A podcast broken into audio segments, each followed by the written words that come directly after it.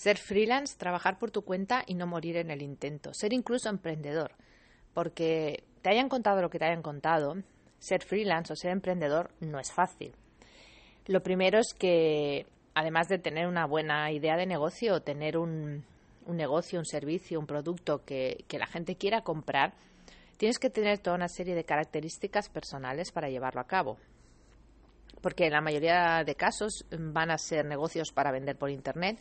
Hay que no, hay negocios que son tradicionales, de toda la vida, presenciales, pero muchísimos van a ser para vender por Internet. Y vender por Internet, sea productos o servicios, no es ni sencillo, ni rápido, ni fácil.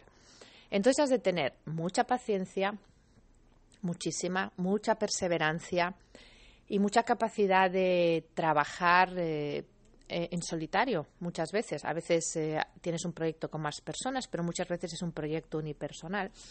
Y tienes que tener mucha capacidad para estar solo y buscar apoyos y grupos de apoyo que te ayuden en ese camino para no desesperar porque además hay momentos de todo, no es que empieces un negocio y el crecimiento sea siempre lineal y constante hacia arriba, sino que hay momentos que crece, hay momentos que decrece, hay momentos que se queda en una meseta, que se estanca, y lo único que te va a hacer funcionar es permanecer, ser perseverante, permanecer e insistir.